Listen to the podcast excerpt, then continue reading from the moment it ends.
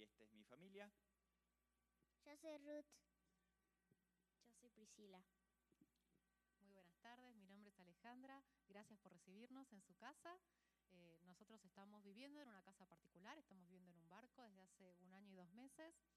Eh, en el barco somos 400 personas que venimos de 65 países diferentes y en la escuela, en, en el barco tenemos más o menos 20 familias que tienen niños, los niños tienen también su propia escuela en el barco.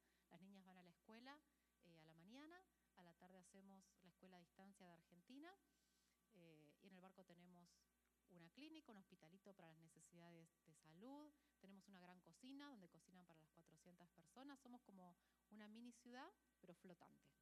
Eh, le damos gracias a Dios por poder tener esta experiencia como familia durante este tiempo y poder compartirlo con ustedes. Eh, en el barco somos, eh, todo el personal es voluntario, todo el personal o sea, no, no recibe salario por lo que hace, pero además tiene que eh, contribuir mensualmente para poder hacer que el ministerio funcione. Así es como funciona el, ministerio del barco. Es una librería flotante, esa es la forma en la que ingresa a los países, como un evento cultural, eh, turístico a veces, eh, y es la forma en la que ingresa públicamente a los países. Mayormente está en Asia y en África, muy pocas veces viene para Latinoamérica, cada 15 años, 20 años está para esta parte del mundo. La última vez que visitó Veracruz fue hace 13 años. Eh, es, uno de los países que más visita para este lado del mundo. En, Colombia hace 24 años que no eh, había estado, como el país que estuvimos antes. Eh, se trata de focalizarse siempre trabajando en Medio Oriente y en África, que es la zona con menos probabilidades de escuchar el Evangelio. El barco es una librería, la gente viene por los libros, pero es una muy buena oportunidad para que la gente pueda escuchar el Evangelio y está preparado para que la gente que va a comprar libros escuche el mensaje de Jesucristo. Esa es la intención del barco. Además salen equipos todos los días a trabajar con las iglesias, con las prisiones, con hospitales, con escuelas, donde se hacen presentaciones turísticas o culturales muchas veces y además se da la posibilidad, según la reglamentación local, de poder predicar el Evangelio en distintas formas. No se puede hacer en todos los países abiertamente, mismo en México no es un lugar donde se puede evangelizar directamente en una escuela, ¿eh? pero uno puede tener otras formas de, hacer amigos, hablar a través de la cultura y las personas pueden llegar a conocer a Jesucristo también a través de esa forma. Hay que cambiar la forma, pero el mensaje se tiene que presentar de todas formas. Así que esa es la idea de poder hablar de Jesucristo a las personas para que puedan conocerle. ¿eh? Se hace a través de los libros, queríamos poder eh, mostrarles un poquito eh, la, situación eh, religiosa del mundo. No sé si saben cuánto es la población mundial actual, aproximadamente. ¿Alguna idea? 7 mil millones de habitantes. para hacer el número redondo es un poco mayor ahora, pero 7 mil millones de habitantes es la población mundial en este momento y hay distintas religiones. Yo quería, ¿les interesa saber cómo son las religiones en el mundo en este momento? Bueno, voy a pedirles ayuda en eso. Eh, tenemos un, porcentaje de cristianos comprometidos en el mundo que es alrededor del 10%, a veces un poco menor del 10%, pero para pasar un número más este, fácil es el 10%, estamos hablando de menos de 700 eh, millones de personas en el mundo, las podemos llamar cristianos comprometidos. le voy a pedir ayuda a alguien por ahí que tenga una Biblia grande, una grandota. ¿Puede ser alguien que tenga una Biblia grandota? En papel, ¿eh? no, no electrónica, si no, no va a servir. Y que la levante, que la muestre, por favor. Uh, esa está grande, ¿eh? Hay una más grande. Ah, esa, la rosa es más grande. ¿Hay una más grande que esa rosa? Me parece que esa, es la que gana. Le voy a pedir ayuda a usted, por favor, si puede pasar adelante. Usted va a representar con su Biblia, venga. Va a representar a los cristianos comprometidos. Y Ruti me va a traer, por favor, un cartel a Prisi. Un cartel para que lo podamos identificar. Por favor, venga aquí adelante. Usted va a representar a los cristianos comprometidos en el mundo, que son aproximadamente el 10%. ¿eh? Eh, ¿Qué características tiene un cristiano comprometido? Si lo tenemos que definir para que todos tengamos la misma idea. A ver.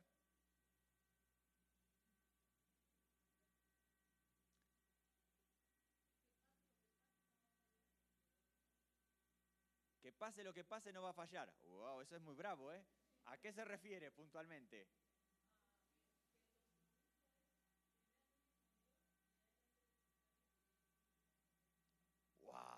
Muy, buen ejemplo. Es, es comprometido con Dios y es fiel a Dios. eh, para hacer un resumen, eh, eh, va a seguir a Dios fielmente. Muy bien. ¿Qué más? Comparte el Evangelio. Un cristiano comprometido comparte el Evangelio. ¿sí? Se identifica con el cristianismo y lo comparte. ¿Qué más? Se congrega. Muy bien. ¿Qué otra cosa? ¿Cómo? Ofrenda también es importante. Qué generoso, ¿no? ¿Qué más? Sirve a los demás. Otra característica. Comparte el Evangelio. Bien. ¿Cuántas características buenas que usted tiene? ¿Qué más hace un cristiano comprometido? A ver, yo espero que todos ustedes sean cristianos comprometidos aquí. Amén. Esperamos que todos ustedes puedan ser cristianos comprometidos. Nadie dice nada. ¿Qué otra característica cree que tiene un cristiano comprometido? Lee las escrituras, por eso le pusimos una Biblia grande. A ver, muéstrela para que todos la vean. La Biblia grande puede ser también la electrónica, pero ah, ponemos la de papel para que todos la vean. Si no, va a decir que lee WhatsApp si le traigo el teléfono. Lee la Biblia, ¿sí? Eh, lee la Biblia. Un cristiano que no lee la Biblia tiene pocas posibilidades de conocer a Jesucristo y de conocer más lo que Dios quiere para él. Por eso es importante que un cristiano lea la Biblia todos los días. ¿Qué más hace un cristiano comprometido? ¿Cómo? Discípulos. Un cristiano comprometido enseña la Biblia, la lee no solo para él, sino que la enseña a otros. ¡Wow! ¡Qué buenos ejemplos! ¿eh?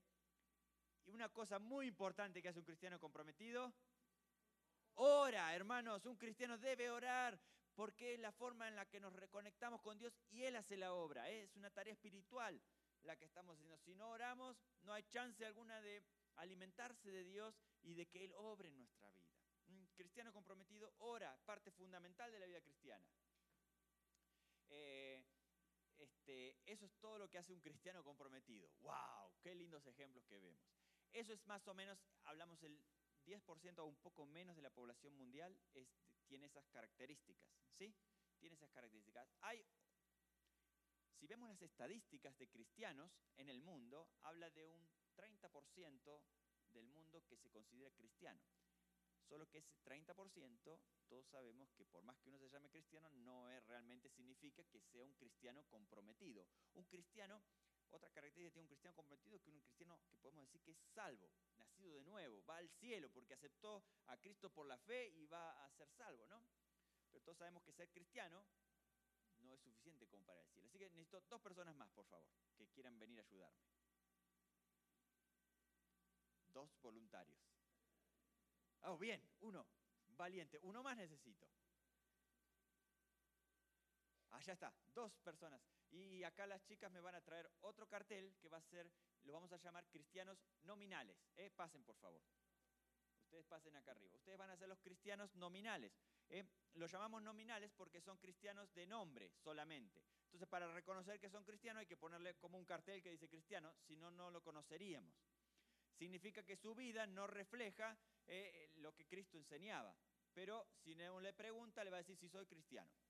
Porque tal vez porque algún, asisto a alguna iglesia o porque me, me, bautizaron de niño y me pusieron una estampilla que dice cristiano, o porque eh, mi mamá era cristiana, mi papá era cristiano, por herencia, ¿no? Todos sabemos que eso no es suficiente como para ser salvo y que eso es solo ser cristiano de nombre, ¿sí? En los países como México o Argentina, que es similar, las estadísticas dicen que para México es el 90 5% cristiano, dice las estadísticas, y para Argentina el 70% del país es cristiano. Todos sabemos que eso es solo el nombre de cristiano, pero que son cristianos que si uno le pregunta, ¿usted leyó la Biblia? Le va a decir, tengo una. ¿Entiende lo que le digo? Eso es un cristiano nominal. ¿Sí? No significa que ustedes dos sean nominales, pero van a representarlos ahora. ¿eh? Por favor, un poco más para allá vayan. Eso es el 30% de la población mundial, tiene estas características ¿eh? Eh, de cristianos eh, nominales, que son países que se llaman a sí mismos cristianos. No solo los países católicos tienen este tipo de nominalismo, también los países eh, protestantes eh, tienen este, uno de los problemas más grandes en el Caribe. El Caribe, la religión oficial, como acá es el catolicismo, es la iglesia protestante, es en el Caribe, y tenemos iglesias que son, eh, nos decían los pastores, la, igle- la gente es nominal, viene y sigue una religión, pero nunca tiene una relación personal con Cristo. ¿eh? Eso es lo que pasa con el gente nominal. Necesito tres más ahora. Tres voluntarios más, por favor. De a uno solo, venga. Tres más que quieran venir, por favor. Bien, por favor, venga adelante. Tres. Tres personas que quieran venir. Eh, le vamos a dar, las, chicas me van a ayudar, ellos son, van a representar los que son no cristianos, ¿sí? Por favor, vengan. Ellos son no cristianos, uno más me falta. Eh, no cristianos pero alcanzados. Le vamos a dar lentes eh, oscuros porque vamos a decir que están ciegos espirituales. ¿eh? Son personas que están alcanzadas por el mensaje de Jesucristo, pero que no han aceptado el mensaje. Directamente no se consideran a sí mismos cristianos y eh, ellos se consideran ateos o pueden ser de cualquier otra... eh, principalmente ateos es, es lo que predomina en este grupo, ¿no? Llamamos, ellos son eh, no cristianos, pero viven en países cristianos como México, por ejemplo, viven aquí entre nosotros. ¿Conocen personas que dicen, no, yo no tengo ninguna religión? Sí, bien. Esos representan el 30% de la población mundial. Significa, esta parte del mundo, el 60%, es la que llamamos alcanzada. ¿Por qué? Porque tienen el Evangelio disponible en su idioma, tienen iglesias locales eh, dirigidas por locales. Por ejemplo, México es un país alcanzado. Argentina es un país alcanzado. ¿Significa que todos son cristianos? No, claro que no. Hay muchas personas todavía que no conocen a Cristo. Pero significa que tienen el Evangelio en su alcance, que si quisieran conocer de Cristo, lo único que tienen que hacer es, tal vez en su trabajo tienen un compañero que es cristiano y les puede predicar el Evangelio. Si quieren ir a una iglesia, tendrían que ir, tal vez, cruzar la calle nada más y encontrarían una iglesia, prender la tele, eh, la Biblia está en su idioma perfectamente, todos hablan español. La Biblia está en su idioma, eh, todos podrían conocer el Evangelio, lo tienen disponible. Por eso decimos que son alcanzados. ¿Se entiende eso? ¿Eh? ¿Saben cuántos cristianos comprometidos hay, lo que llamamos eh, en Latinoamérica, solo Latinoamérica? Es mayor al 20% la proporción de cristianos comprometidos. ¿no? no es igual en todos los países, tenemos países como Guatemala que tienen una cantidad muy grande, o Brasil que tiene una cantidad muy grande de cristianos comprometidos, o países que tienen un poco menos del 15%, ¿eh? pero esa es la, la proporción. ¿Sabe qué significa eso? Que si en, en Latinoamérica cada cristiano comprometido le hablaría de Jesucristo a cuatro personas y las discipularía, cuatro personas y las discipularía, no quedaría un inconverso en Latinoamérica. ¿Le parece que es mucho? ¿Cuatro personas? Hablarle de Jesucristo a cuatro personas y disipularlas en toda su vida, hablo, ¿eh? No quedaría un inconverso en Latinoamérica. Lo que está pasando realmente es que los cristianos comprometidos no están haciendo la parte de compartir el Evangelio. En todo el mundo cristiano, esta parte, ¿sí? Acá incluimos Europa, Norteamérica, todo el mundo cristiano, ¿sí? que se de- denomina a sí mismo como cristiano, eh, estamos el número ahora baja, porque en Latinoamérica hay muchos cristianos, en el resto, en Europa el cristianismo, a pesar de que era el origen cristiano, bajó un montón. ¿sí? En esta parte del mundo hablamos que si cada cristiano comprometido le hablara de Jesús a seis personas, no quedaría un inconverso en esta parte del mundo. Seis personas. ¡Wow! ¿Cree que es mucho? Hay una parte más del mundo que les quiero contar ahora, que es este 40% que falta acá, así que necesito cuatro más ayudantes, por favor. Cuatro más. ¿Quién quiere pasar? ¿Bien? Cuatro más. Uno, dos, tres, cuatro, cinco. Ahí está, cuatro. Y después voy a necesitar más, así que, pero gracias. Ahí está, bárbaro, cuatro. Eh, a ver, los voy a cambiar de orden, por favor. Usted pase por aquí, usted para acá. Ahí está, acá, acá en, este lugar. Ahí estamos. Bien, el primer grupo ¿eh? va a ser el grupo eh, del Islam. En esta parte del mundo, que, es este 40%, están las religiones eh, más grandes del, mundo o que tienen mayor cantidad de personas. Eh, el Islam es una de las que tienen, es la mayoritaria en esto. Así que vamos a comenzar con el Islam. Las chicas me, traen las cosas, por favor. El cartel, sí, musulmán. El cartel que dice musulmán y le vamos a poner algo para identificarlos como musulmanes. ¿eh? Los musulmanes son, eh, no son el 10%, son mucho más, están cercano al 20% ¿sí? de la población mundial. El velo se lo tienen que poner sobre la cabeza. ¿sí? Las mujeres musulmanas se cubren. Ahí está. Muchas gracias. Eh, eso es lo que representa el, musulmán, ¿sí? Se cubre también adelante. Así, mire. Así. Así es. Así es la forma en la que el musulmán se cubre. ¿eh? Eh, las mujeres, no los hombres. Las mujeres se cubren así, de esa manera. Depende del país, se cubren los ojos o no. En algunos países también se cubren los ojos. Depende del país eso, ¿sí? Ella va a representar los países musulmanes. Si quiere puede sacárselo. No, no hace falta dejarlo todo el tiempo, solo para demostrar. Los musulmanes, ellos creen en Alá, como eh, Alá significa Dios en árabe. Ellos creen en el Dios de, de Abraham, eh, es el, el mismo, creen en Dios, en- creen en, eh, creen en Jesús. ¿Sabían eso? Los musulmanes creen, creen que Jesús vino como un profeta y creen que hizo milagros. Creen que Jesús resucitó también. Qué asombroso. Pero creen que no era el Hijo de Dios, creen que fue un profeta, creen que Mahoma, que fue posterior, es el mejor porque vino después. Aunque no hizo milagros, aunque no hizo grandes cosas como las hizo Jesús, como vino después es mejor. Y por eso creen que él es el último profeta con la última revelación, que es la del Corán. Eh, Eso es lo que cree un musulmán. El musulmán cree que tiene que cumplir ciertos requisitos religiosos para obtener su salvación, tal vez, no es segura. Creen que si hacen los ritos de oración eh, diarios, cinco veces al día, cuando suena la sirena, ellos van a cumplir, cumplen con ese requisito. Si van a la Meca una vez en su vida, si dan limosnas y si cumplen con todos esos requisitos, ellos van a ser tal vez salvos. Si uno le pregunta a un musulmán si está seguro de su salvación, ¿sabe cuál es la respuesta? No. Si creen en las cosas que Dios demanda de ellos, ellos van a decir. Creemos y conocemos todas las cosas que Dios espera de nosotros. ¿Usted cree que Dios le ama? No, esa parte de Dios no la conozco. Esa es la respuesta de un musulmán. Pero hoy los musulmanes están viniendo a Cristo. Cuando hablamos de musulmanes, ¿qué es lo primero que le viene a su mente? Lo primero que viene, dígame. Terrorismo, ¿verdad? Porque eso es lo que vemos en la televisión. ¿Sabe una cosa? Musulmán no es sinónimo de terrorismo.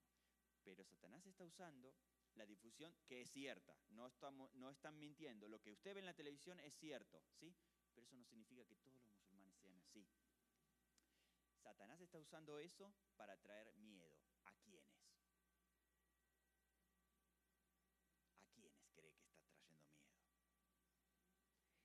A los cristianos para que no vayan. Eso es lo que está pasando. Los cristianos tenemos miedo de ir porque, pero ¿sabe qué? En los últimos 14 años hay más musulmanes viniendo a Cristo que en los últimos 400 años. ¿Y sabe cómo vienen a Cristo? Porque tienen un sueño y ven que Jesús les está diciendo que los ama y que quieren conocerlo. Eso es lo que está pasando. La mitad de los musulmanes, si le piden su testimonio, de los musulmanes que aceptaron a Cristo, ¿sabe cuál es el testimonio? En un sueño Jesús se me reveló. Eso es lo que está pasando. ¿Y saben qué? No siempre hay un cristiano para que les cuente el resto de cómo aceptar a Cristo. No siempre hay alguien. Los que los testimonios es porque hubo alguien que les contó y pudieron conocer el resto. Pero ¿sabe qué significa eso? Que el Espíritu Santo, Jesucristo, sigue obrando en el corazón de las personas para que se arrepienten. Porque si Dios no obra en tu corazón para que te arrepientes, por más que te cuenten y te cuenten y te cuenten, nunca vas a entender y nunca vas a aceptar a Cristo. Pero tienen que estar las dos cosas. Dios haciendo la obra en el corazón y un cristiano para contar. Dios está haciendo la obra. ¿Están los cristianos para contar? Esa es la otra parte. Esa es nuestra parte. Esa es nuestra parte. Ahí están. Con los, ¿Saben cuando un musulmán acepta a Cristo? ¿Saben lo que es lo primero que le dicen? los cristianos al musulmán que quiere aceptar a Cristo, vienen, no, ellos queremos ser cristianos, quiero aceptar a Cristo. ¿Sabe qué es lo primero que le preguntan? Eh, justamente hasta hoy están todavía en el barco, viene un equipo que está trabajando en, en- en- en Asia Central. ¿Sabe cuál es la primera pregunta para el, el musulmán que quiere venir a Cristo? Le dice, se le explica el, el Evangelio para que, pueda, para que pueda entenderlo primero, ¿no? Eh, cuando la persona dice, sí, quiero, quiero, quiero hacerlo, quiero aceptar a Cristo, quiero recibir el, el mensaje de la salvación. La primera pregunta que se le hace es, si usted acepta a Cristo, usted va a ser perseguido, usted va a sufrir. ¿Está dispuesto? Esa es la primera pregunta que se le hace a un musulmán. Porque esto es cierto. Va a ser perseguido, va a sufrir. Distinta la propaganda que a veces escuchamos, ¿no? Esa es la primera pregunta para un musulmán. Usted va a ser perseguido y va a sufrir. Muy distinta a la propaganda cristiana que hoy recibimos. Venga a recibir cosas. ¿eh? Usted va a sufrir. Pero eso es lo que dijo Jesucristo. Si quiere ser cristiano, va a sufrir. Tal vez tenga que sufrir. ¿Quién quiere sufrir? Nadie quiere sufrir. Entonces, ¿por qué él va a aceptar sufrir? Solo Cristo ofrece vida eterna. La diferencia. ¿Entiende la diferencia? Un musulmán viene a Cristo no porque quiere obtener beneficios, porque los va a perder todos los beneficios, porque quiere tener la vida eterna. Es la única forma. Eso pasa en el mundo musulmán. Tenemos otro grupo. Este grupo es el, el grupo eh, budista. ¿eh? Así que vamos a pedir a las chicas que vean con el grupo budista. Eh, los budistas es el grupo que menos, menos eh, obreros o menos posibilidades de escuchar el Evangelio tienen. Es de los grupos más cerrados, más estrictos, ¿sí? Eh, ellos representan el grupo. Los budistas creen en Buda, es el, el dios de ellos, creen en la reencarnación, que la persona, si es muy espiritual, va a seguir subiendo y reencarnando hasta que llegue a ser Dios. Eso es lo que cree un budista, así que su vida espiritual nunca termina, ¿eh? porque todos sabemos que nadie puede llegar a ser un Dios, por más bueno que sea. Eh, eso es lo que cree un budista. Los budistas eh, tienen que ser monjes una vez en su vida para su salvación y para la de su familia, tal vez. ¿eh? Eso es lo que cree un budista. Por eso se rapan el pelo completamente. Yo no soy budista, les dije antes, a mí se me cayó. Pero eso es lo que cree un budista. ¿sí? Eh, eh, cree en una ritualidad para poder llegar a ser eh, este, salvo y así aún así nunca hay la posibilidad de estar seguro de su salvación. ¿eh? Tenemos un tercer grupo que son los hinduistas, así que ella va a representar el grupo hindú. ¿eh? Las chicas le pueden, por favor, traer el cartel de hindú. Los hinduistas también creen en la reencarnación. A diferencia de los budistas, los hinduistas creen que hay 30, y- ellos tienen al menos 33 millones de dioses, pero eso va creciendo siempre, ¿eh? no es uno solo. ¿Sí? No, sé si pisé algo. Eh, eh, la cantidad de dioses va subiendo, ¿sí? el símbolo rojo está- es típico de las mujeres hinduistas, así que ella va a representar a los hindúes. Eh, los hindúes principalmente están en India, no es solo en India, hay en, en varios otros países. Eh, la religión hinduista cree en la reencarnación, pero también en animales. O sea que si usted es bueno en, su, en lo que hace, usted tiene la posibilidad de que en su próxima vida vaya a un nivel superior.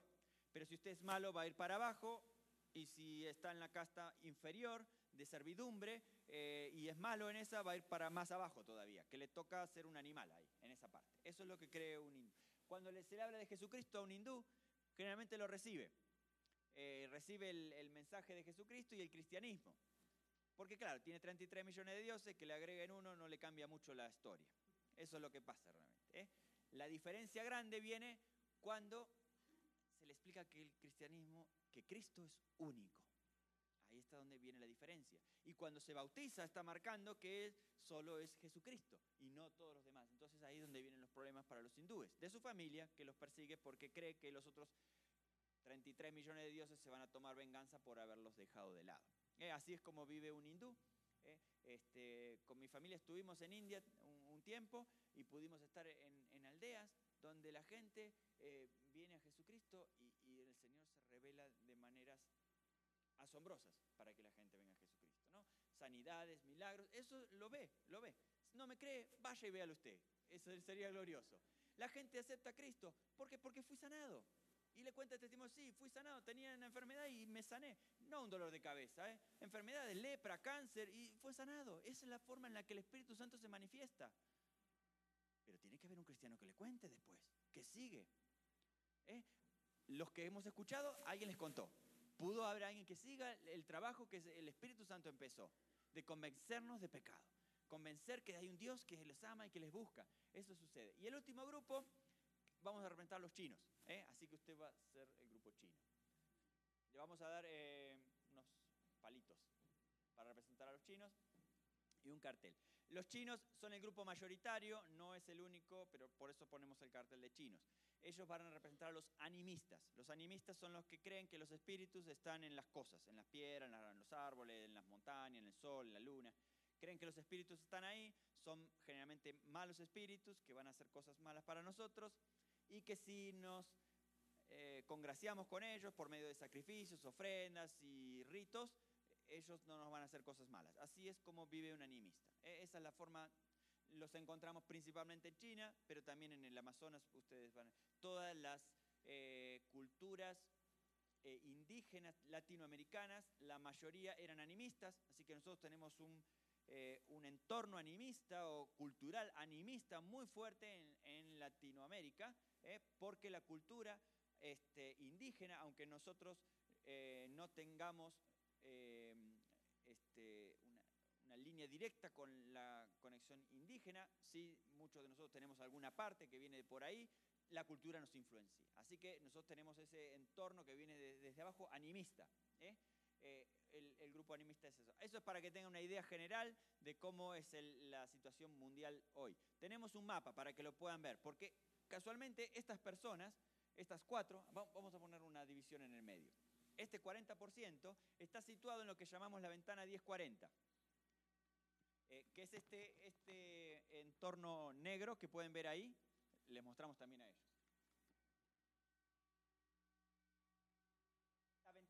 Los paralelos 10 y 40 del mundo. Ahí es donde se encuentra la mayor población mundial. 3.500 millones de habitantes están dentro de esa parte, es un tercio de, eh, de la superficie mundial y dos tercios de la población mundial. Están en el mismo lugar, ¿no? La mayor pobreza mundial se encuentra en esa ventana ¿eh? Eh, y además las religiones mayoritarias se encuentran también en esa área. lo llamamos la zona no, no alcanzada. ¿Por qué no alcanzada? En esta parte del mundo el evangelio o el cristianismo eh, no está permitido. Es perseguido, la iglesia es perseguida oficialmente o culturalmente, pero es perseguida. Eh, no hay Biblias disponibles en todos los idiomas de estas personas y los cristianos comprometidos, incluso nominales, llamemos a todos este grupo hasta acá, son menos del 1% dentro de ese país. ¿eh? Dentro de esa área del mundo, del 40%, esa es la, población que tenemos, ¿sí? para que tengan una idea. ¿Qué, significa esto? Que si uno de ellos quisiera conocer de Cristo, eh, quisiera tener más conocimiento de Jesucristo, tendría que viajar muchísimos kilómetros para conocer una, no una iglesia, aunque sea para encontrar un cristiano. Es muy probable que en su aldea o en su ciudad no haya un solo cristiano. Si ella quisiera conocer de Jesucristo, lo más probable es que ni siquiera tenga escrituras en su idioma. ¿eh? Por lo menos la Biblia no completa. Eso pasa en toda esta parte del mundo. Eh, las culturas además son totalmente distintas a lo que nosotros estamos acostumbrados. Eso es lo que pasa en esta parte del mundo, para que tengamos una idea. Por eso lo llamamos no alcanzado. No tienen muchas posibilidades de conocer el Evangelio. Acá, este grupo, eh, se entiende, los grupos eh, no cristianos o ateos, por lo menos en su vida, ellos viven dentro de países como México, en su vida se estima que ellos escuchan el Evangelio completo por lo menos cinco veces. ¿eh? Cinco veces tienen la posibilidad de escuchar como mínimo el, mensaje de Jesucristo completo para poder recibirlo o no. Eh, o sea que tienen la posibilidad eh, completa de poder recibirlo. En esta parte del mundo es muy probable que la mayoría de ellos nunca haya escuchado absolutamente nada de Jesucristo. Este, yo les hice el ejemplo de, Buda esta mañana. ¿Ustedes conocen de Buda algo? Poquito. Uno pelado, gordito, sentado así. No más que eso. No se haga problema, no se pierde nada. Ahora, si yo me voy a Bután, un país budista eh, en el norte de India, y les pregunto lo mismo a una congregación como ustedes, le pregunto, ¿sabe usted quién es Jesucristo? ¿Sabe qué respuesta voy a obtener? La misma que obtuve de ustedes en cuanto a Buda. Tal vez alguno muy iluminado le va a decir sí, uno que murió en una cruz. Y nada más. La mayoría le va a decir no tengo idea, vive en la aldea de al lado o algo así.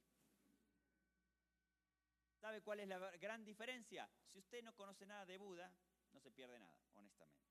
Pero si usted no conoce de Jesucristo, se va al infierno. Esa es la diferencia más grande.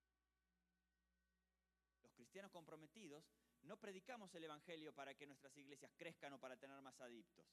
Adeptos a nuestra... Adeptos, no adictos. Adeptos a nuestras iglesias o a nuestra religión. No, no me interesa que nuestra religión crezca. Predicamos a Cristo sabemos que la vida eterna viene por Jesucristo. Por eso predicamos a Jesucristo. Y eso es lo que nos motiva a, predicar el Evangelio. ¿eh? Eso es un poco la situación mundial. ¿sí? Eh, ¿Conocían cómo era la situación religiosa mundial? ¿Quieren saber cómo es la religión misionera mundial?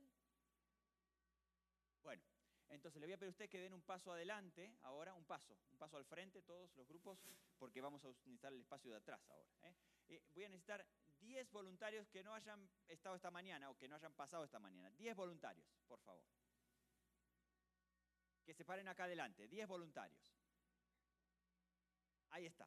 ¿eh? Ustedes van se paran acá adelante, así pueden hacer una fila, mejor así los vemos todos. 10 voluntarios, tenemos 5.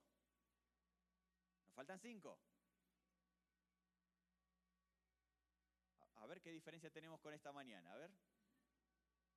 ¿Cuántos tenemos ahí? 1, 2, 3, 4, 5, 1.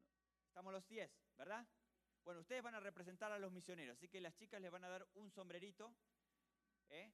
Eh, solo para identificarlos como misioneros, porque van a tener que ir a lugares más difíciles, mucho sol, así que le ponemos el sombrerito. Solo para representarlos. Ustedes van a representar la fuerza misionera. ¿Cuántas mujeres tenemos? A ver si es distinto esta mañana. Va representando más la realidad. Las mujeres haciendo punta en la obra misionera. En los lugares más hostiles, más difíciles, más complicados, ¿sabe qué encontramos siempre? Mujeres. Los varones poquito y nada. Casados, ahí sí, casados van. Hombres solos van muy poquito y nada a los lugares difíciles. Las mujeres son más valientes en ese aspecto. Así que los hombres es un llamado para, para el desafío a nosotros. También tenemos que ser parte en esto. ¿eh? Pero la verdad, en la obra misionera sucede esto. 70% mujeres, 30% eh, varones. Eso es lo que sucede. ¿eh? Más o menos 60, 40, 30, 70, es bastante real a lo que sucede. Esta mañana fue al revés. Esta mañana la mayoría eran mujeres, eh, perdón, mayoría varones y algunas mujeres. Fue al revés, pero esto es lo que sucede en la realidad. Bueno, les voy a pedir a ustedes una tarea importante. Ustedes van a tener que tomar una decisión cuanto a la obra misionera, pero supongamos que ustedes son eh, quieren hacer una misión estratégica. ¿sí? La idea es que ustedes vayan, elijan dónde es más necesario que la persona reciba el mensaje de Jesucristo. ¿Dónde es más necesario? No importante, porque importante todos tienen que escuchar de Jesucristo. Pero si queremos hacer la logística de enviar misioneros, queremos hacer algo estratégico, lo que ustedes tienen que decir es dónde es más necesario, ¿sí? Enviarle un misionero para que conozca a Jesucristo. ¿Se entiende la consigna? Entonces lo que tienen que hacer es ir y ponerse detrás del grupo que ustedes consideren que es más necesario. No porque ustedes tengan una afinidad con el grupo o nada que ver con eso, solamente vaya detrás del que usted considera más necesario. ¿eh? Pueden pasar todos y ponerse detrás. Donde usted considere que es más necesario. Se va y se pone detrás. Toda la situación. Tenemos eh, cuatro de este lado y seis de este lado. Es bastante razonable. ¿eh? Esta mañana pasó algo similar. Seis de este lado. ¿Por qué vinieron de este lado? Porque hay más necesidad, no tienen muchas posibilidades de escuchar el Evangelio. ¿Por qué vinieron de este lado?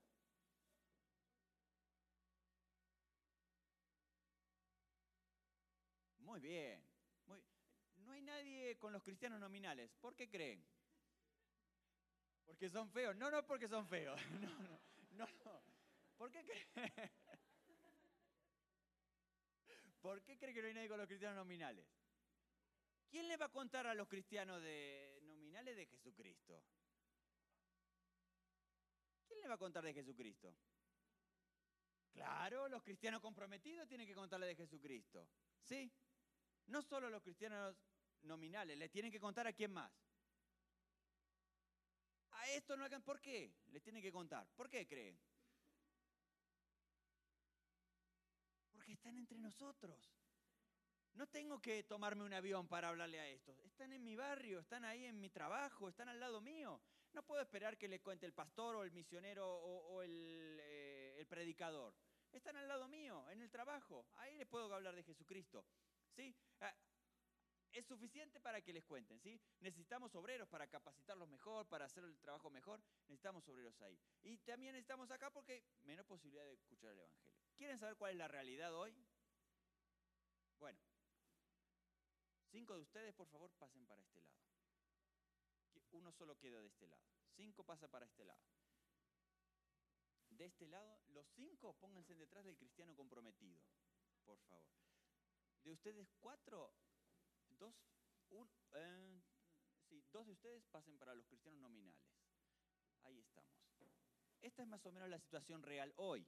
¿eh? En la zona no alcanzada tenemos más o menos el 10% de los misioneros ¿eh? están trabajando en la zona no alcanzada en, este 40% del mundo. El resto de los misioneros está trabajando en esta parte del mundo. O sea que el 90% de los misioneros, esto es equivalente en los recursos financieros, eh, también están destinados hacia esta parte de las iglesias, me refiero, en cuanto a las ofrendas, están destinados a esta parte del mundo, eh, de las ofrendas misioneras, el destino de la ofrenda misionera el 90% viene a esta parte del mundo, solamente el 10% viene a esta parte del mundo, más o menos proporcional a la cantidad de obreros.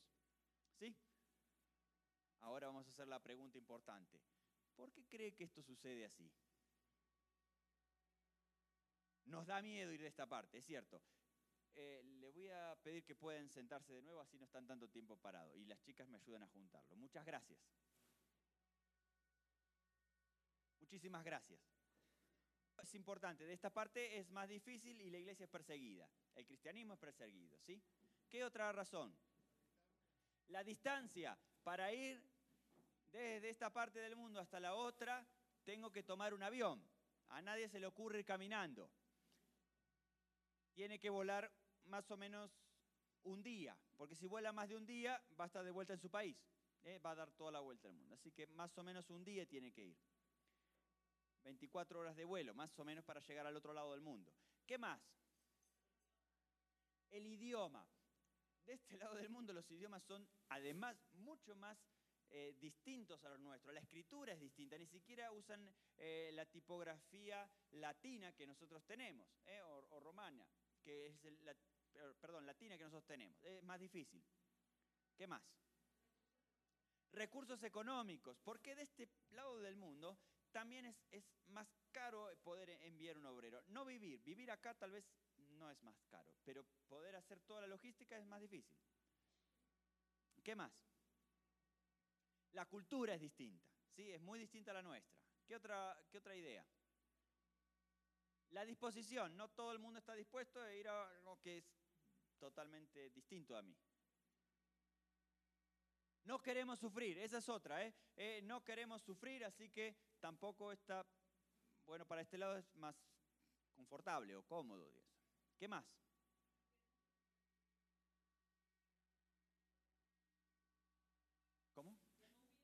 No, los permisos, es cierto. De este lado no hay permiso para predicar. Es cierto también. ¿Qué otra idea? A ver.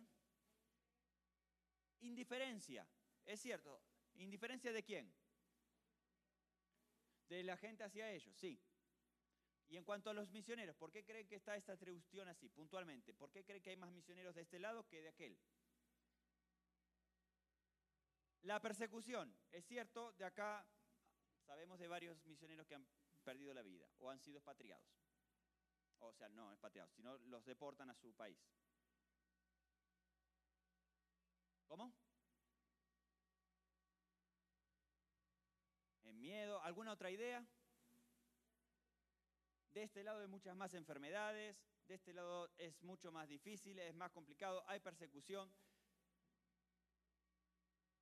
Ah, qué distinto eso, ¿eh? Porque no los enviamos, ¿eh? Qué distinta esa respuesta. ¿Sabe qué? Hasta ahora todas las respuestas fueron que la culpa es de los misioneros. Porque no van, porque tienen miedo, porque esto, porque el otro. El único dijo no los enviamos, acá una respuesta distinta. No los enviamos. ¿Sabe qué? Mire esto, piénselo. Tenemos todavía en la mente que la obra misionera la hace el misionero. Y eso no es lo que la Biblia dice, hermanos. La Biblia dice que la obra misionera la hace la iglesia, que el Señor nos llama como iglesia a estar involucrados en la obra misionera. Y si los misioneros no están de este lado, tendríamos que plantearnos qué nos está pasando como iglesia, que estamos equivocándonos o algo estamos no haciendo bien, ¿verdad? Porque yo no sé cómo será en México. En Argentina siempre la culpa la tiene el otro. ¿Acá es así también? Cuando hay un problema, la culpa, ¿saben de quién es? Del otro. Siempre es así. Entonces tenemos un problema de estrategia misionera y decimos, ¿la culpa de quién es? De los misioneros. Del otro que no lo, no lo hizo. Pero ¿sabe qué? Cuando nos miramos a nosotros mismos es cuando tenemos la oportunidad de crecer. Si nos miramos a nosotros mismos y vemos cuáles son nuestros errores, tenemos la posibilidad de crecer. ¿Eh? Entonces cuando vemos, tal vez como iglesia no esté enviando obreros a esta parte del mundo. Y ese sea el problema. Ahora, para enviar un obrero de esta parte del mundo, necesito un equipo que lo envíe. No podemos esperar que la obra misionera la haga solo un misionero porque es mucho más difícil la tarea de este lado. Esta mañana les puse un ejemplo de, albanilería solamente. ¿Cuántos acá saben algo de albanilería? Sencillo, no, no complicado. Una idea pequeña, aunque sea, cómo pegar un bloque. Bien, yo, yo estoy como la señora, así, poquito. Sé pegar un bloque. Bien, ¿usted se anima a hacer una casita para el perro así? Y que no se muera el perro, por favor. ¿Se anima a hacerlo? Yo, yo me animo a hacer la casita. ¿Sí? Bien. ¿Se anima a hacer un edificio como todo este complejo hasta allá a la punta solo? Claro que no. ¿Por qué? Claro, porque no tengo conocimiento, porque no lo puedo hacer solo además. ¿A quién se le ocurre hacer semejante edificio solo? ¿Necesita qué? Necesita arquitecto, necesita un equipo, necesita material, necesita dinero, necesita, eh, necesita más cosas. No lo puede hacer solo. Ahora, queremos hacer una tarea difícil enviando un misionero. ¿Qué espera tener? El mismo resultado. La cucha se le va a caer arriba al perro. El mismo resultado vamos a tener. Necesitamos cambiar la idea como iglesia de que la obra misionera no es del misionero, es de la iglesia. Es de la iglesia. La es el equipo de las misiones. Envía misioneros, por supuesto, como tiene que haber albaniles pegando ladrillos. Pero no está solo el albanil pegando un ladrillo, tiene un equipo detrás. ¿Entiende? Eso es la función de la iglesia, un equipo que está detrás.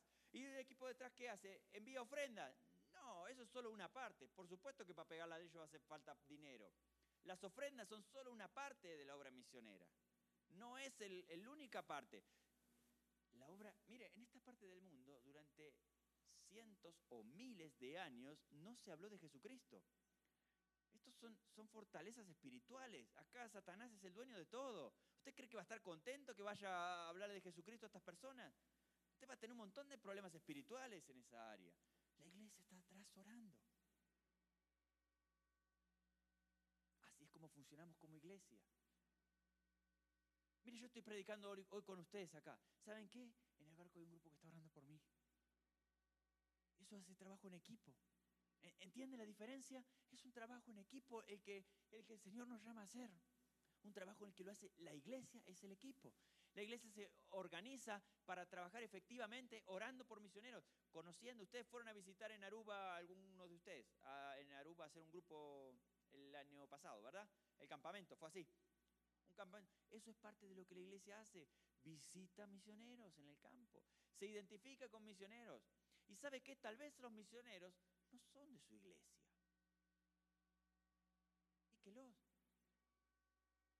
Marcelo cuando vino a México no era nuestra iglesia, era chileno encima. Lo mandamos igual. Oramos por él. Somos bendecidos también nosotros, siendo parte de lo que hacen otros. ¿Entiende? El equipo funciona como pueblo de Cristo. A veces tenemos que hacer eh, vínculos con, otros, con otras iglesias. No significa que voy a aceptar la doctrina, la enseñanza o el modo de culto de la otra iglesia, pero trabajamos juntos, porque eso es como trabajaba la primera iglesia. Siempre pasa lo mismo, me quedan 10 minutos, 5. vamos así a ver algunos ejemplos en la Biblia. Vamos a leer, ponemos, si ponemos el, PowerPoint, quiero mostrarles un ejemplo en, el libro de Hechos, ¿no? En el libro de, Hechos hay, unos ejemplos eh, bueno, yo tengo el ejemplo del libro de Hechos, pero, pero esto no, no es solo, no quiero que piense solo que las misiones son del Nuevo Testamento. Eh, a veces pensamos que la obra misionera es solo del Nuevo Testamento, pero yo quiero que, quiero que interprete una cosa. Mire, le voy a, voy a empezar con otro versículo. Mire, busque Génesis 12, 12, 1, 2 y 3. Génesis 12, 1, 2 y 3. Esta parte no está en el, PowerPoint, la segunda. Génesis 12, 1, 2 y 3. Es cuando Dios llama a Abraham. Mire que me fui bien lejos, ¿eh? Mire, mire qué lejos. Alguien que lo lea en voz alta bien fuerte, por favor. con voz bien fuerte, sin micrófono, para que todos escuchen. Génesis capítulo 12, 1, 2 y 3.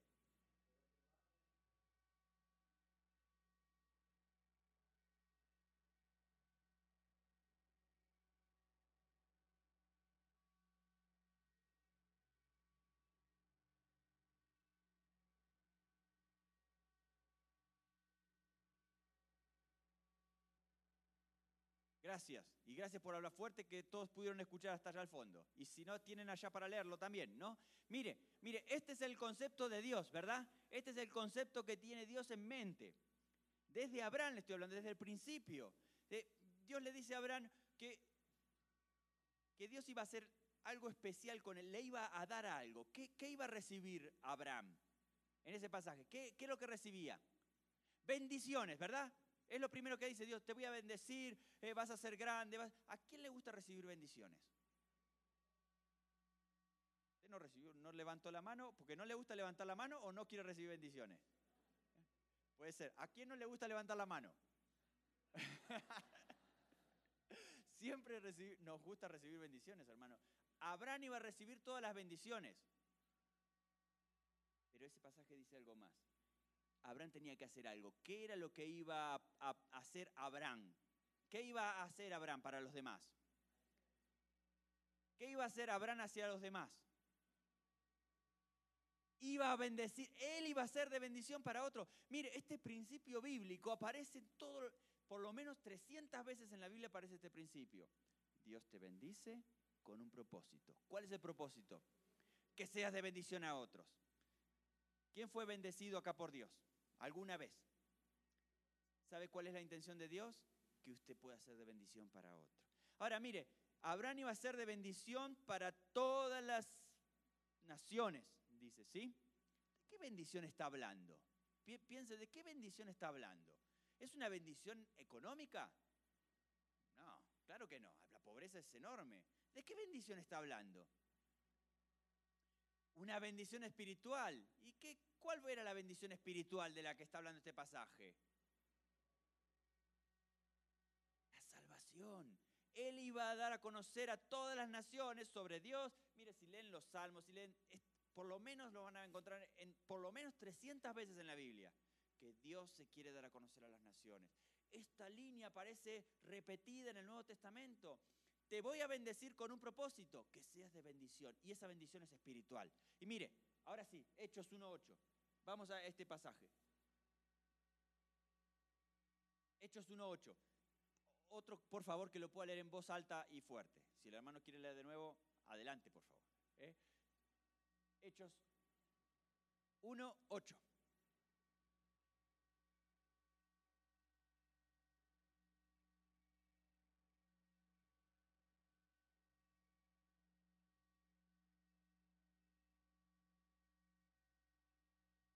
Gracias. De nuevo aparece lo mismo. ¿Cuál es la bendición de Dios para la iglesia en ese momento, para los cristianos? ¿Cuál es la bendición que Dios iba a dar sobre ellos? Poder. ¿A quién le gusta tener poder espiritual acá? Claro, hermano. Dios quiere usarte, quiere darte maneras, quiere usarte de maneras extraordinarias para poder compartir su palabra. Y Dios quiere dar poder a su iglesia, pero la da por un propósito. ¿Cuál es el propósito de ese poder derramado sobre la iglesia? En ese mismo pasaje, que lo dice ahí. ¿Cuál es el propósito? Ser testigo. ¿Sí? Ser testigo. Ese es el propósito. ¿Entiende? Dios te da con un propósito. Ahora, usted que sabe darse cuenta de las cosas, ¿qué cree que pasa con la bendición si usted no hace su parte de transmitir esa bendición a otro? ¿Qué cree que va a pasar con la bendición? ¿Qué cree que va a pasar con esa bendición? Fíjese en la Biblia qué pasa con las personas que no cumplieron con transmitir su bendición a otros con los pueblos que no cumplieron con transmitir su visión a otros, con las naciones que no se encargaron de transmitir tu visión a otros. ¿Sabe? Muchas veces nosotros como Israel hacemos lo mismo. Queremos, porque esto era característico de Israel, queremos recibir la bendición. Nosotros también queremos recibir la bendición. Pero ¿y qué parte con lo nuestro de dar bendición a otros? El Señor nos llama a ser de bendición. Por, por eso el Señor te bendice. Sé de bendición a quién? A las naciones. Mire, esto es algo clave en la vida de los primeros cristianos. Ellos entendieron esto. Eh, lo entendieron clarísimo. ¿Sabe quiénes? Estos eran judíos. Lo entendieron porque sabían la historia del anterior. Sabían que el pueblo de Israel no había eh, transmitido la visión, la, visión, la pasión de Dios de ser de bendición a las naciones. Se la quedaron ellos la bendición. Fueron el pueblo escogido y se la quedaron ellos. Eso es lo que pasaba en el pueblo de Israel en ese momento. Cuando vino Jesucristo eran los únicos, no podían tocar un gentil, no se podían acercar, no podían ir a la casa de un gentil. Cuando Dios le dice, yo quiero que sean de bendición a las naciones, ¿quiénes son las naciones? Los gentiles, a los que ellos ni siquiera se acercaban. Dios viene para romper con, Jesucristo vino para romper con eso y volver a Israel al foco cual era la intención de Dios. Ustedes son para las naciones. ¿Sabe qué pasa cuando alguien tiene el poder del Espíritu Santo en su vida? Cuando alguien, mire, esto los teólogos le han puesto, la llenura del Espíritu Santo, el bautismo del Espíritu Santo, el sello del Espíritu, no sé cuántos nombres tiene, póngale el nombre que usted quiera. Cuando el poder del Espíritu Santo en su vida, ¿sabe qué pasa? Somos testigos en las naciones. La iglesia que está llena del Espíritu Santo, que tiene el poder del Espíritu Santo, se involucra en las misiones. Porque es a lo que nos lleva el Espíritu Santo a involucrarnos en lo que Dios quiere. Y eso fue lo que pasó en la iglesia primitiva. Mírenlo en la, vida del apóstol Pedro. Su ministerio estaba a los judíos. Todos lo vimos en la Biblia claramente. Sin embargo, su ministerio estaba a los judíos, pero él también estuvo con los samaritanos, cuando se abrió la iglesia de los samaritanos, que no eran judíos. Y también estuvo con Cornelio, que era gentil. Y también le predicó el Evangelio y le habló de Jesucristo, de lo que había hecho. Abrió puertas por eso era el título. Gracias, Jessica. Ahí tienen todos los ejemplos del apóstol Pedro. Eh, ya no tenemos más tiempo para poder ir por cada uno de ellos, pero usted lo puede anotar y ver cómo el apóstol Pedro entendió esto. ¿Alguien tiene duda de que el apóstol Pedro estaba lleno del poder del Espíritu Santo del que habla Hechos? ¿Alguien tiene duda de eso? Indudable. Mira el resultado en su vida. Ahí estaba, trabajando con judíos, pero abriendo puertas para samaritanos, abriendo puertas para gentiles, para que el Evangelio pueda correr hasta ellos. Siendo parte de influencia, esa es la función de la iglesia. Influencia para que otros conozcan. Por supuesto que esa influencia empieza en casa. Si yo no le predico al que tengo al lado en mi barrio, tampoco puedo esperar estar involucrado en China para alcanzar a los no alcanzados ahí. ¿Sí? Ahora, ¿sabe qué? Esto es simultáneo. Cuando empiezo a predicarle al que tengo al lado para que conozca a Jesucristo, también me empiezo a interesar por estos que nunca escucharon a Jesucristo. No voy a estar en los dos lados al mismo tiempo, ¿sí? Pero voy a estar involucrado a través de la oración, a través de las ofrendas, a través de viajes misioneros, que puedo ser parte de ellos, a través de organizar mi iglesia estratégicamente para que la tarea misionera sea efectiva. Los latinos tienen la forma más eh, fácil de insertarse en estas culturas. ¿Sabía usted eso? Los latinos tenemos un montón de puntos en común con estas culturas. Son los que más fácil se adaptan a trabajos en culturas en este tipo. Es un privilegio que Señor nos dio, pero son los- somos los que hacemos el trabajo menos efectivo hoy en la obra misionera mundial. El trabajo menos efectivo es el de los latinos. Son los que hacen el trabajo y vuelven, eh, o sea, menos productivo, menos efectivo. ¿Sabe por qué? La mayoría de ellos queda solo. Salió como misionero y quedó solo. La iglesia empezó fervorosamente a orar y a enviarlo y después se olvidó. Pasaron unos meses, unos años y chao, se olvidó. Eso es lo que está pasando. No estamos trabajando en equipo. Hermano, usted como latino lo entiende.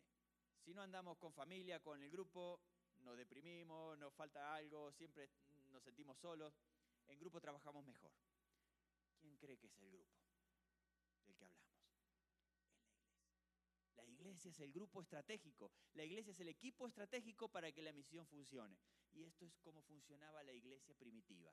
La iglesia era el grupo estratégico para que las misiones del apóstol Pablo o del apóstol Pedro o del que sea funcionaran. Había un equipo detrás trabajando.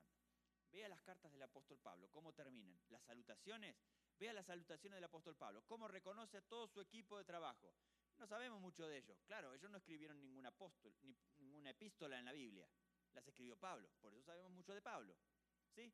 Pero no era el único. Había un trabajando detrás. Ese equipo es la iglesia. Para que el equipo funcione, necesitamos jugadores como estos de acá, que toman el compromiso. Recuerda, acá estaba el de la Biblia grande, comprometidos con el Evangelio. Ser comprometido es una decisión que tomamos y le decimos, Dios, yo quiero ser comprometido. Quiero ser un cristiano que se anime a hacer cosas más difíciles, que se anime a vivir como Jesucristo indicaba que vivamos, que esté dispuesto a tal vez no recibir tantos beneficios, a perderlos por Jesucristo, como esta parte del mundo. ¿eh? Eh, quiero estar dispuesto a servirte, Señor, en lo que quieras que me llamen, en mi iglesia local o en las misiones, porque si el Señor es el Señor, Él debe decidir a dónde tengo que ir. Vamos a orar y que el Señor pueda obrar en tu corazón y decirle con claridad, Señor, lo que hoy decidís. Quiero servirte en mi iglesia local, en las misiones, en mi empleo. Quiero tomar mi trabajo en el lugar donde estoy con otra forma, de otra forma. Dame ot- otra mirada. No quiero ir a trabajar para solo juntar dinero y mantener a mi familia, aunque eso es bueno. Quiero ir a trabajar para poder compartir el Evangelio. Quiero trabajar en, mi, en el lugar donde estoy para que otros conozcan a Cristo. Señor, te doy gracias porque tu Espíritu Santo obra en nuestro corazón, porque tu Espíritu Santo toca nuestra vida, Señor. Y eso es un milagro, Señor. Es un milagro que nos cambies la manera de pensar, Señor. Y te pido en esta tarde que vos también estés obrando en el corazón de cada uno de nosotros, para que podamos, Señor, tomar la mejor decisión de la vida, que es servirte, Señor, que es buscarte con todo el corazón. Te pido, Señor, para, por esta iglesia, para que les dé sabiduría, Señor, para que los llenes de inteligencia en cómo organizarse mejor para hacer un trabajo efectivo en el barrio, Señor, aquí eh, en la ciudad de Querétaro, para que puedan, Señor, compartir el Evangelio en su lugar de trabajo, en su, eh, en su familia, Padre. Pero además para que sean efectivos alcanzando otros lugares, Señor, en los estados de alrededor, Señor, en los países de alrededor y en los países de hasta la última de la tierra. Para que ellos como iglesia, Señor, puedan levantarse en una forma efectiva, hacer un trabajo, Señor, eh, estratégico, un trabajo, Señor, eh, con, las asoci asociaciones eh, necesarias para que el trabajo pueda ser efectivo, Señor. Danos a no ser egoístas y querer las bendiciones solo para nosotros, Señor. A tener el mismo corazón que Jesús tuvo. Lo dejó todo para poder alcanzar a otros, para poder ser de bendiciones para otros, Señor. Bendecimos esta iglesia, Señor, y, te damos gracias porque tu nombre, tu palabra, Señor, nos habla.